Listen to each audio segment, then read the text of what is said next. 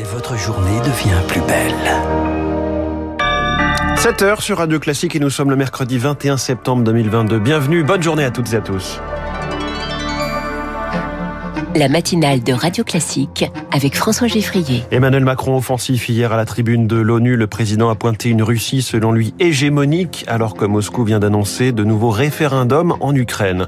Un Français sur dix victime d'inceste. Pour mettre un terme à ces abus, la Civis, commission indépendante, recommande cinq mesures à mettre en place au plus vite. Et puis pas assez de pompiers, pas assez de véhicules, pas assez d'avions.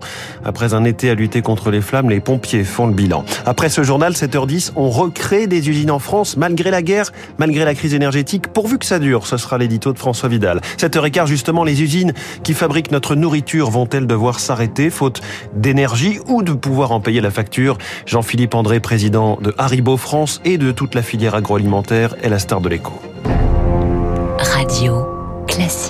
Léa Boutin-Rivière, la Russie multiplie les démonstrations face à la contre-offensive ukrainienne. Vladimir Poutine a rencontré hier des diplomates étrangers, des responsables du secteur de l'armement. Objectif, montrer que même si l'armée ukrainienne avance, lui ne recule pas. Dans la foulée, des référendums ont été annoncés dans les zones encore contrôlées par le Kremlin en Ukraine. Un effet de manche, car ces votes n'ont aucune chance d'être reconnus. D'après Nicolas Tenzer, directeur de la publication chez Desk Russie. Ça n'a strictement aucun sens parce que beaucoup de gens ont été malheureusement assassinés dans ces régions, on le sait, par les Russes un certain nombre sont emprisonnés, torturés euh, par ces mêmes Russes. Euh, des gens, évidemment, ont fui et de toute manière, il n'y a pas d'élection libre parce que ce sont des élections où personne ne pourra voter contre. Le scrutin va être organisé euh, sans observateurs internationaux.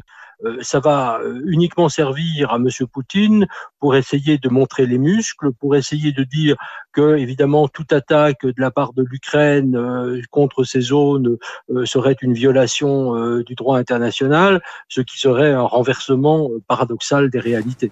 Et ces référendums sont un exemple de ce qui est, selon Emmanuel Macron, un retour à l'âge des impérialismes et des colonies. Propos tenus hier à l'Assemblée générale de l'ONU. Au cours d'un discours ferme, le président a souligné la nécessité d'un sursaut collectif face au conflit qui dure depuis six mois. Vladimir Poutine, quant à lui, doit prendre la parole dans les minutes qui viennent.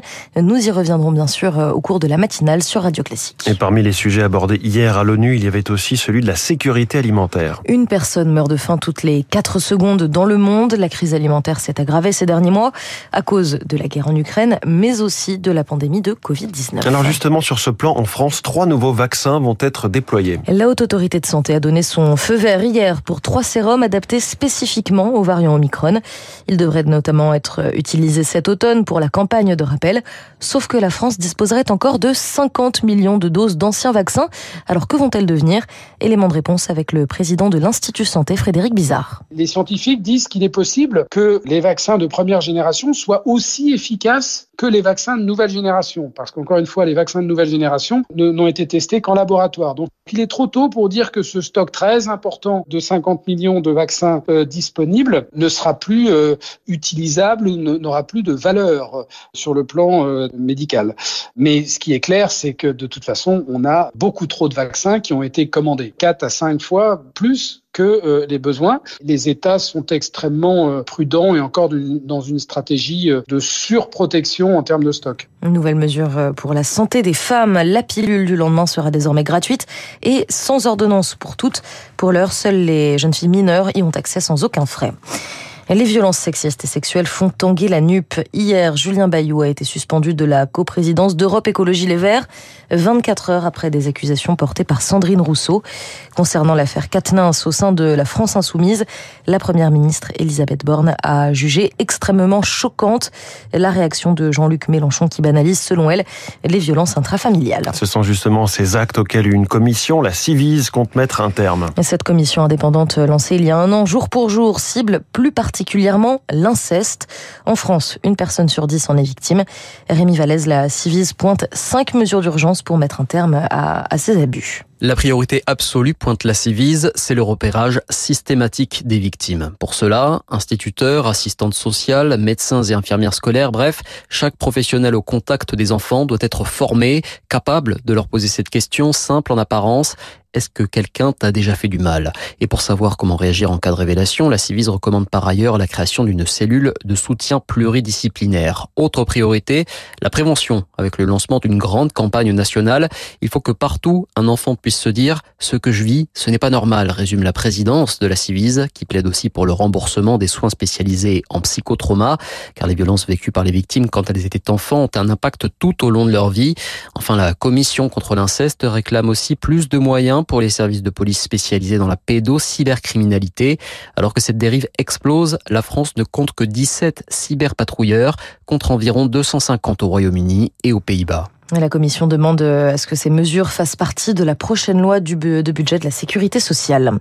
Le gouvernement durcit encore le ton face aux migrations. Le ministre de l'Intérieur, Gérald Darmanin, souhaite qu'un refus de demande d'asile vaille décision d'expulsion, une mesure qui permettrait aux autorités d'esquiver les recours. J-2 avant la fin très officielle de l'été, l'arrivée de l'automne donc.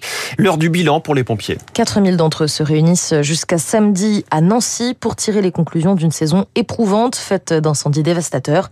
Éric Flores est le vice-président des sapeurs-pompiers de France. Le constat que l'on fait, c'est qu'on a tiré quasiment jusqu'au bout de notre capacité. On a réussi à tenir, mais on pense qu'il faut euh, reconquérir un maillage territorial que l'on a perdu, plus de 1500 centres de secours, plus de 30 000 sapeurs-pompiers volontaires perdus aussi sur les 30 dernières années. On s'est aperçu que cette ressource nous manquait. Il faut aussi des pompiers professionnels, mais aussi il faut des moyens matériels. On s'est aperçu qu'il manquait de véhicules de lutte contre les feux de forêt. On s'est aperçu aussi que la flotte aérienne des avions était euh, cohérente si on avait des feux que sur l'espace méditerranéen. Et là, on s'aperçoit que quand il y a des feux sur l'ensemble du territoire national, elle n'est plus adaptée. Donc, il faut avoir une réflexion pour améliorer, augmenter cette flotte et la diversifier. Et puis un autre bilan à tirer de l'été, c'est la nécessité de changer nos modes de vie pour préserver la planète.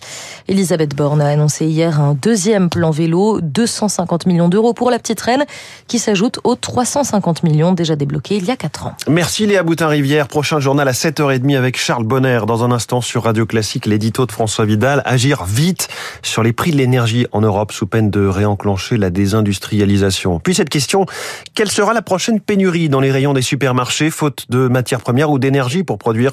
Jean-Philippe André, président des industries alimentaires et patron du directeur de Haribo, est ce matin.